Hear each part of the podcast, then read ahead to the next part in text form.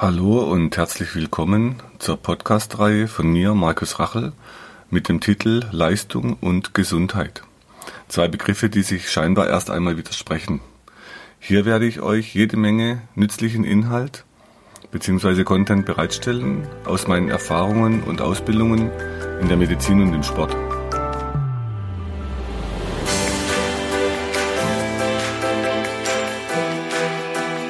Heute soll es um das Karpaltunnelsyndrom gehen. Zuerst einmal das Karpaltunnel. Das ist eine Einengung, wenn das krankhaft einengt vom Nervus medianus am Handgelenk. Und typischerweise handelt es sich hier um Frauen so im mittleren Lebensalter. Also bei mir in der Praxis sind selten Männer mit Karpaltunnelsyndrom, meistens Frauen. Jetzt schauen wir uns erstmal an, anatomisch, wie das Karpaltunnel aufgebaut ist. Dieser Karpaltunnel ist eine tunnelartige, bindegewebige, fest umschlossene Röhre, und zwar so am Ende vom Unterarm zur Hand an der Handflächenseite.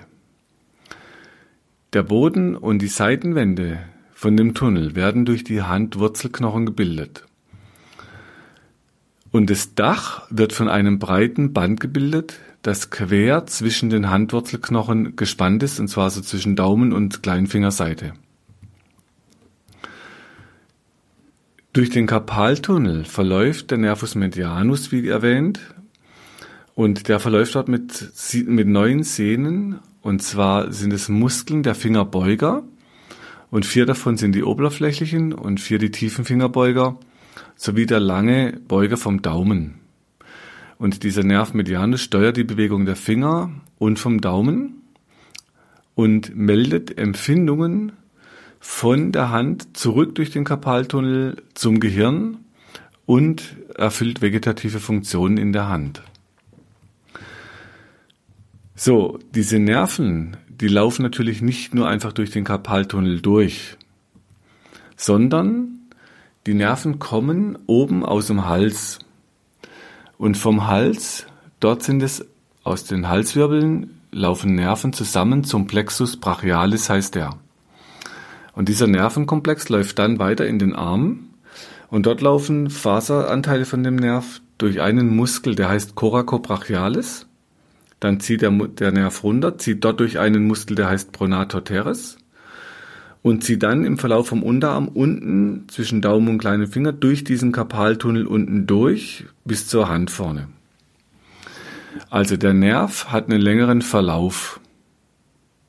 Was jetzt bei den Patientinnen dann oft gemacht wird, die berichten mir von Operationen an den Händen. Viele von den Patientinnen, die ich behandelt habe die letzten 25 Jahre, hatten schon mehrere Operationen an beiden Händen. Das heißt, jetzt war aktuell eine Lady da, die hatte rechts schon dreimal die Operation gemacht, links zweimal. Jetzt war die Frage, ob links die dritte Operation stattfinden soll. Mit dieser Fragestellung kam sie zu mir. Jetzt bin ich natürlich kein Operateur, äh, der im Notfall entscheidet, ja, nein. Allerdings aus diesem anatomischen Verlauf von den Nerven, wenn die aus der Halswirbelsäule starten und beide Hände betroffen sind, dann schaue ich mir erstmal an, wie dreht sich denn der Kopf von diesen Menschen. Und jetzt bei der erwähnten Dame, da war die Kopfbeweglichkeit von links nach rechts. Die konnte nach links fünf bis zehn Grad gucken und nach rechts fünf bis zehn Grad gucken. Das heißt, die Halswirbelsäule war massivst eingeschränkt in der Beweglichkeit. Die Seitneige war so gut wie gar nicht möglich. Auf- und Abkippen war fast nicht mehr möglich. So, wenn wir uns jetzt mal das vorstellen als Bild, wenn ihr an eurer Wand einen Wasserhahn habt und ihr hängt dort einen Gartenschlauch dran und ihr führt den Gartenschlauch raus zu einem Blumenbeet. Und jetzt habt ihr draußen wunderschöne Blumen in dem Garten, vielleicht sogar eure Lieblingsblumen. Also bei mir würden dann da Orchideen stehen. Und wenn jetzt der Wasserhahn hinten aufgedreht wird und die Blume vorne vertrocknet, dann kann man jetzt viele Dinge dort versuchen. Man kann versuchen, die Blume zu wässern direkt vorne. Man kann versuchen, ihr Dünger zu geben. Man kann versuchen, dass man äh, mehr Sonne dahin kriegt. Das Problem wird sein, wenn jemand auf diesem Gartenschlauch steht und egal wo der steht, vorne kommt halt nichts raus.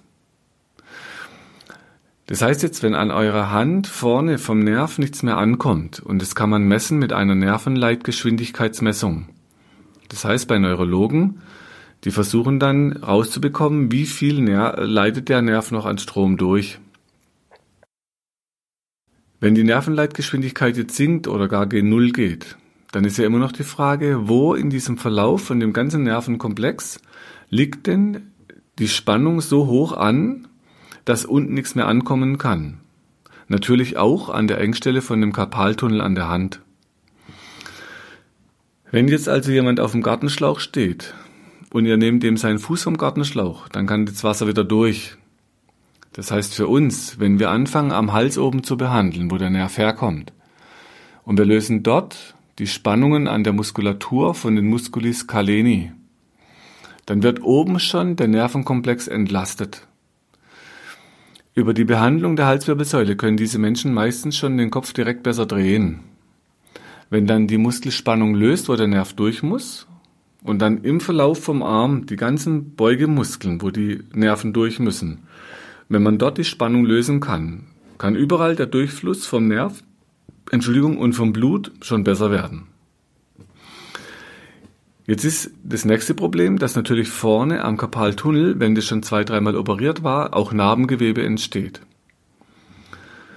Das heißt für uns in der Behandlung, wir müssen auch gucken, dass die Spannung in der Handfläche und vorne an den Fingern absinkt, dass auch dort der Durchfluss vom Nerv und vom Blut wieder besser werden kann. Und das hat erstmal nichts damit zu tun, dass wir die Muskeln stärken im Arm, sondern da, dass die Spannung im Muskel absinkt, die viel zu hohe Ruhespannung. Und ich habe am Anfang erwähnt, dass auch die Sehnen von den Beugemuskeln durch das Karpaltunnel mit durchgehen, mit dem Nerv. Also wenn jetzt die Spannung in der Unterarmmuskulatur nachlässt, dann kommt der Zug von den Sehnen weg, die dort aufquellen, wenn dann der Muskel immer zu stark an der Sehne zieht. Also wenn der Muskel entspannt, kommt der Zug von der Sehne weg und die Sehne kann sich beruhigen, kann wieder ein Stück abschwellen, sodass der Nerv wiederum mehr Platz kriegt. Über diesen ganzen Weg von Behandlungen, dass die Muskelspannung sinkt, vom Hals über den Arm, über den Unterarm bis in die Finger, wird oft der Durchfluss vom Nerv schon so viel besser, dass wir immer wieder auch hinbekommen, dass die Operation nicht stattfinden muss, weil die Hand sich anfängt zu regenerieren. Wenn wir mal schauen, was die Nerven noch machen, ähm, wenn die zum Beispiel angeschlagen, wenn, wenn ihr euren Nerv anschlagt am Ellenbogen, Nehmen wir an, ihr nehmt den Arm irgendwo zurück und erwischt eine Kante mit dem Ellenbogen, dann gibt es manchmal einen äußerst unangenehmen Stromschlag bis in die Finger. Und dieser Stromschlag vermittelt, ihr habt den Nerv getroffen. Das heißt, man verändert am Nerv ein sogenanntes Ruhemembranpotenzial in die Richtung, dass dieses Membranpotenzial, das nennt man eine Depolarisierung, das heißt, der Nerv reagiert dann und dann entsteht am Nerv selber eine elektrische Fortleitung. Das entsteht über Natrium-Kalium-Einfluss. Und diese Natrium-Kalium-Pumpe, die sorgt dafür, dass der Nerv immer wieder den Reiz weiterleiten kann. Und es gibt es entweder als direkte Weiterleitung oder eine saltatorische Fortleitung, das praktisch sprunghaft am Nerv das weitergeleitet wird. Also der Nerv ist im Prinzip wie ein Stromkabel, was ihr spüren könnt, wenn, äh, wenn ihr ihn direkt anschlagt. Oder es gibt Nervenaustrittspunkte am Gesicht. Wenn man dort drauf drückt, dann kann man so ein elektrisches Gefühl auslösen. Also wenn der Nerv was hat, dann vermittelt er ein elektrisches Gefühl. Ich habe in meiner Laufbahn Fachleute erlebt, also auch Fachbücher, da steht drin, Nervenschmerz ist ja Schmerz, ähm, Trigeminusneuralgie Schmerz, dass der Nerv Schmerz macht. Ich habe auch Neurochirurgen erlebt, die haben gesagt, Nerv kann keinen Schmerz machen, äh, weil die im offenen Gehirn an Nervenzellen operieren, ohne Betäubung. Aus meiner Erfahrung ich würde es jetzt für meine Patienten erkläre ich das dann so, wenn ich den Nerv eben anschlag, kriege ich so einen äußerst unangenehmen Nervenschmerz, der sich elektrisch anfühlt. Das würde dann der Physiologie gerecht werden, dass im Nerv Strom fließt und diesem Schmerzempfinden, dass halt Schmerz auch entsteht, wenn man den Nerv erwischt. Okay, wenn jetzt die Nervenleitgeschwindigkeit sich verändert, dann ist das dann irgendwann die ähm, Operationsindikation. Das heißt, man versucht eben den Nerv vom Absterben zu schützen. Und wenn wir behandeln über das Entlasten der Muskeln, dass der Druck vom Nerv wegkommt, wird die Durchblutung besser, der Nerv kann wieder besser leiten, Die Schwellungen an den Handgelenken können zurückgehen, so dass wir ganz oft hinbekommen, dass das Gefühl zurückhört, die Kraft zurückhört, weil eben auch am Hals die Spannung löst, wo der Nerv ja erstmal durch muss und die, ähm, die erste Engstelle vom Nerv, diese Skalenuslücke, wieder befreit wird. So, wenn wir jetzt behandelt haben und der Kopf sich besser drehen lässt, die Halswirbelsäule freier wird, die Arme werden lockerer, die Kraft schaltet langsam wieder zu in der Hand, das Gefühl kehrt langsam zurück, geht natürlich nicht von heute auf morgen. Ähm, oft braucht es dann schon mehrere Behandlungen über einen längeren Zeitraum. Allerdings diese Regeneration, die geht oft Schritt für Schritt ähm, und deutlich in die Besserung. Ehrlicherweise muss ich auch sagen, ich habe auch schon Patientinnen erlebt, da war nach zehn Behandlungen keine Veränderung an der Muskelspannung spürbar im Arm. Und ähm, da geht mir gerade eine Frau aus dem Schwarzwald damals durch den Kopf. Bei der Frau L aus G, da war es dann so, da, dass sich nichts verändert hatte nach zehn Behandlungen. Also weder die Spannung im Arm noch das Gefühl in den Händen. Die hat dann wirklich sich für die Operation entschieden und es war auch direkt nach der Operation tatsächlich gut. Also auch da muss man fairerweise sagen, manchmal löst dann auch die Operation das Problem. Okay, jetzt für unsere Patienten, die kommen natürlich zu uns, weil sie die Operation wenn möglich vermeiden möchten. Und über konsequentes Behandeln können wir ganz oft die Spannung so weit lösen, dass dann die Hände wieder besser werden. Im zweiten Schritt, was dann passieren muss, das sind natürlich die Übungen. Also wenn jetzt jemand Karpaltunnelsyndrome an den Händen entwickelt, schauen wir uns wieder auf den Bildern an, die Bahnen aus den Händen, die gehen am Kiefer los. Das heißt, die chinesische Medizin hat auf den alten Akupunkturplakaten Bahnen, zum Beispiel der drei Erwärmer, der Dickdarmmeridian, der Dünndarm, die starten im Gesicht, im Kieferbereich und ziehen dann bis vor zu den Fingern. Wenn wir das Fight-Flight-Muster anschauen, ich hatte das schon mal in der letzten Episode besprochen, das heißt, ihr beißt den Kiefer zu, dann ballt ihr die Fäuste, normalerweise für den Kampf. Und dieses Fluchtmuster geht relativ schnell. Für uns in der Be Behandlung bedeutet es immer, wenn jemand Probleme an den Händen hat, werden immer auch die Muskelbahnen zum Kiefer mit behandelt. Wenn die Muskeln behandelt sind, fangt ihr mit Übungen am Kiefer an. Also aus dem Yoga, der Löwe heißt, ihr macht den Mund weit auf. Wir möchten für uns im Westen, für die Stressmuskulatur, die oft so total angespannt ist im Kiefer, wir möchten hier den beißenden Löwen von euch. Das heißt, ihr macht den Mund auf, soweit ihr könnt, schiebt euch einen Weinkorken hochkant zwischen die Vorderzähne. Wenn der Korken zu lang wäre, dass er nicht reinpasst, mit dem Messer ein Stück abschneiden. Dann beißt ihr ganz leicht mit den Zähnen auf diesen Korken, um so das Stressmuster für die Finger erstmal am Kiefer zu durchbrechen. Im zweiten Schritt kommen Übungen dann für Brustkorb und Arme. Und jetzt wieder wie in den letzten Episoden auch immer besprochen und wie auf den Videos auf der Webseite oder auf YouTube gezeigt. Ihr nehmt zum Beispiel beide Arme nach hinten. Geht hinten, wenn ihr gestreckte Arme habt, entweder zwischen zwei Schränke oder an einen Türrahmen oder zwischen zwei Bäume im Garten. Oder wenn es halt nur mit einem Arm geht, zum Beispiel wenn ich jetzt wieder in den Schwarzwald runterfahre in die Praxis, dann wenn ich an Ampeln stehe oder im Stau stehe, nehme ich immer den Beifahrersitz im Auto der ist relativ weit nach hinten gekippt und drücke dann diesen Sitz nach vorne mit dem rechten Arm. Das geht jetzt mit dem linken Arm nicht. Dafür gehen dann andere Übungen wieder für beide Seiten. Also ihr nehmt die Arme zurück, streckt eure Beugemuskeln und drückt leicht nach außen gegen den Türrahmen, die Bäume, also was auch immer ihr hinter euch erwischen könnt. Haltet die Arme gestreckt, zieht die Fingerspitzen nach hinten und drückt dann die Arme nach vorne. Das wäre eine Übung. Wenn man das nach unten spezieller machen möchte, dann gab es eine alte Dehnübung, wo man die Fingerspitzen nach hinten zieht an der Hand und den Ellenbogen durchstreckt. So dass er praktisch, nehmen wir jetzt mal den linken Arm, ihr streckt den Ellenbogen durch und zieht mit der rechten Hand die Fingerspitzen zu euch wieder Richtung Bauch, so dass ihr jetzt eure Fingernägel anschaut. Da Dehnübungen nach aktueller Literatur wenig Effekt haben auf die Muskelstruktur, möchten wir natürlich auch hier wieder die Muskelarbeit, also den Muskel lang trainieren. Und das heißt in diesem Fall, ihr würdet dann mit euren Fingerspitzen gegen die rechte Hand drücken.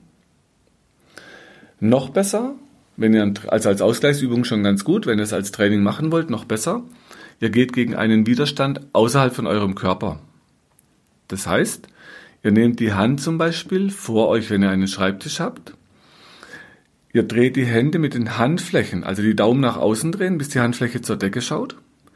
Geht mit den Fingerspitzen gegen den Schreibtisch vor euch oder gegen das Klavier oder im, am Stau gegen das Autolenkrad oder was auch immer euch in die Quere kommt. Dann geht ihr so weit nach hinten, bis ihr die Ellenbogen durchstrecken könnt und drückt dann mit Kraft die Fingerspitzen gegen den Tisch. Jetzt könnt ihr steuern. Je, je mehr ihr die Hände nach oben zur Decke bringt, desto mehr zukommt auf den Unterarm. Je weiter die Arme unten bleiben, und das kann man dann auch wunderbar, wenn man sich vor eine Wand stellt. Man kann die Handflächen, die Handinnenseiten gegen die Wand, Daumen nach außen drehen, Fingerspitzen Richtung Boden, Hand gegen die Wand, Ellenbogen strecken, also ihr steht vielleicht so einen halben Meter oder Meter vor der Wand. Und jetzt führt ihr die Hände so weit nach oben, bis es im Handgelenk oder Unterarm zieht. Bei Karpaltunnelsyndrom meistens eher weiter unten bleiben und dort anfangen, wo es noch geht, also nicht gleich übertreiben.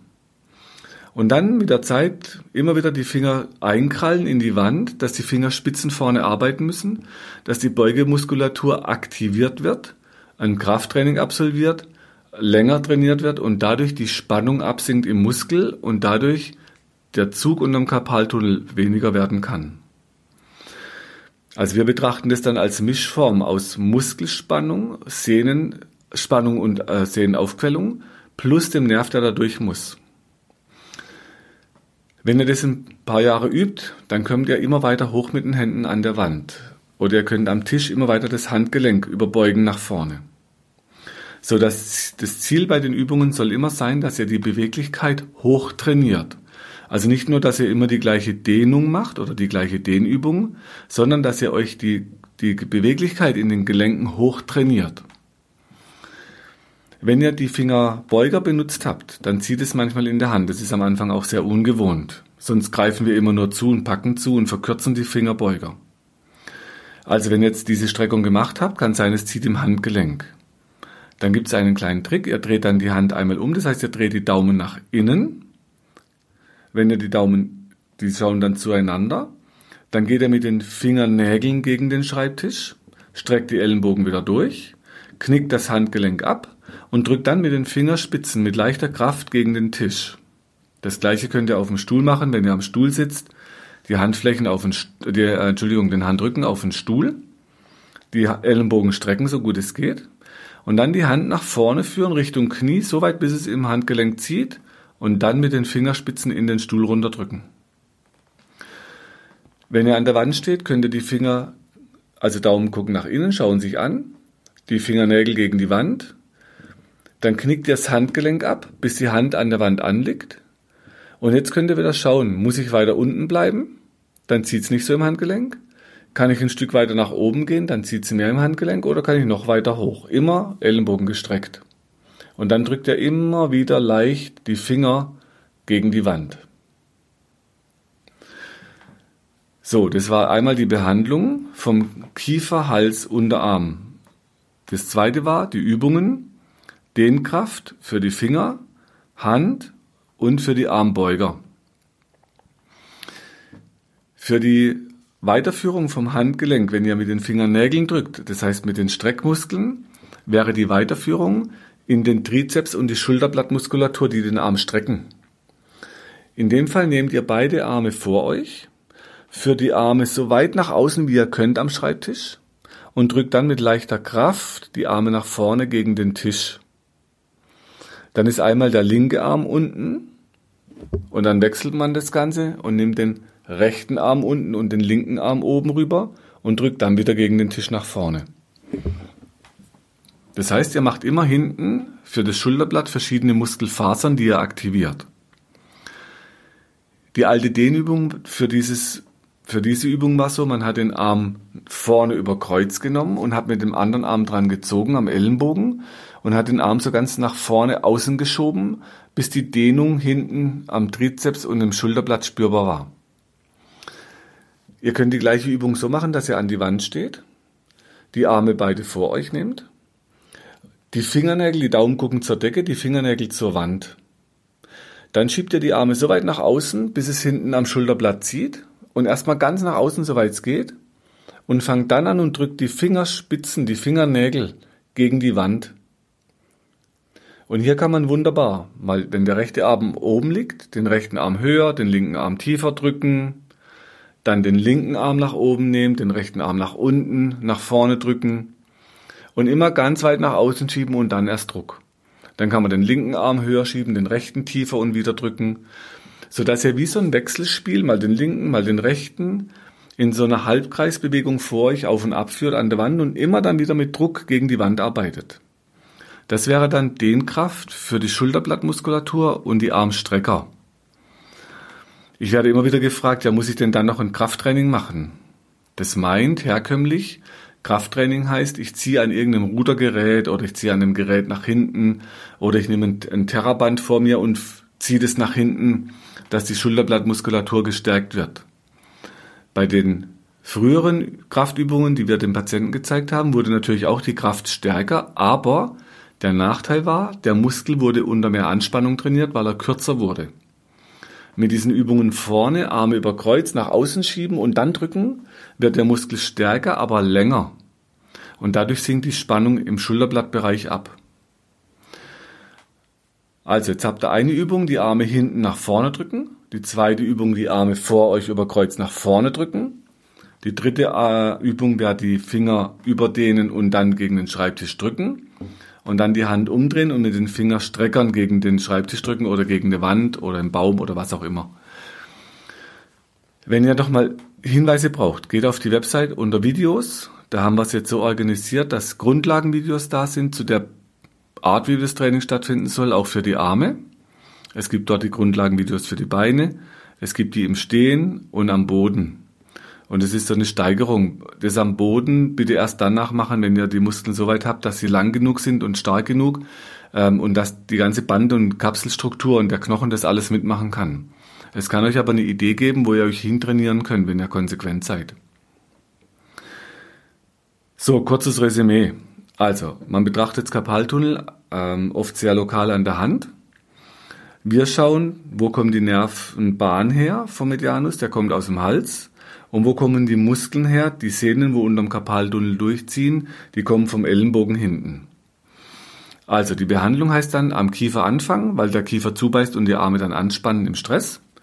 Dann wird der Hals behandelt, dass er besser dreht und, und beugen kann, dass der Nervendurchfluss durch die Skalenuslücke besser wird. Dann werden die Arme behandelt entlang den ganzen Muskelketten bis in die Finger nach vorne. Im zweiten Schritt könnt ihr Übungen machen, diese Dehnkraft oder Kit-Kraft in Dehnung für die Finger und für die Arme. Für den Kiefer mit dem Beinkorken. Und dann weiterführend könnt ihr schauen über den Bauchmuskel. Natürlich letztendlich, wenn man es ganz weit denkt, auch die Beine, weil die Bahnen, wenn ihr zum Beispiel lauft und was greift, das geht auch bis in die Beine. Also in unserer Behandlung sind bei Karpaltunnel immer irgendwann auch mal die Beine dran, dass man die Spannung dort mit löst. Vielleicht kennt ihr das Sprichwort, man kann richtig gut zupacken und den Arsch zukneifen. Also die Arme haben natürlich auch irgendwas mit dem Gesäß zu tun. Und wenn ihr euch die großen Rückenmuskeln anschaut, den Latissimus, der zieht von der Schulter runter bis zum Gesäß über eine Faszie, ist der am Steißbein unten mit festgemacht. Also es sind richtige Verläufe vom Gesäß hoch zum, zum Arm. So, und jetzt kommt noch ein dritter wichtiger Teil. Was könnt ihr weiterhin selber tun? Wenn ihr euch leichte Hilfsmittel besorgt, das kann sein zum Beispiel ein Wattestäbchen. Ihr nehmt das Wattestäbchen, dreht eure Hand mit dem Handrücken auf den Tisch oder auf die Unterlage und nehmt das Wattestäbchen und drückt euch innen am Finger auf die Beugesehne. Und immer dort, wo ein schmerzhafter Punkt sich zeigt, dort drückt ihr mit dem Stäbchen drauf, bis der Schmerz unter diesem Punkt weggeht. Das könnt ihr den ganzen Verlauf vom Finger entlang machen, durch die Handfläche. Und wenn ihr eine Linie zieht nach hinten Richtung Daumen, und zwar zwischen Daumen und Zeige, äh, kleiner Finger, Entschuldigung, zwischen Daumen und kleiner Finger, in der Mitte von der Handwurzel. Also ihr zieht eine Linie vom gestreckten Finger rüber zur Handwurzel und geht die ganze Linie entlang mit dem, mit dem Wattestäbchen und drückt immer auf die Punkte, bis sie nicht mehr wehtun. Im zweiten Schritt macht ihr von dem Wattestäbchen vorne diesen Wattepuschel weg und macht das Ganze jetzt mit diesem Plastikhalm.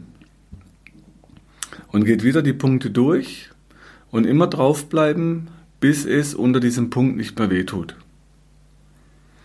Dann im dritten Schritt, wenn ihr es steigern wollt, dann nehmt ihr einen Zahnstocher. Und jetzt bitte geht sachte mit euch um und ganz wichtig, stecht diesen Zahnstocher bitte nicht durch die Haut, sonst könnt ihr Infektionen kriegen, die ihr nicht haben wollt. Also ihr geht mit dem Zahnstocher an die Haut dran und piekst euch an die Haut. Das wäre wie so eine kleine Eigenakupunktur. Ihr piekst an die Haut, bis es unter diesem piekstenden Punkt nicht mehr wehtut. Und auch da könnt ihr wieder die ganze Linie entlang vom Finger bis zur Handwurzel.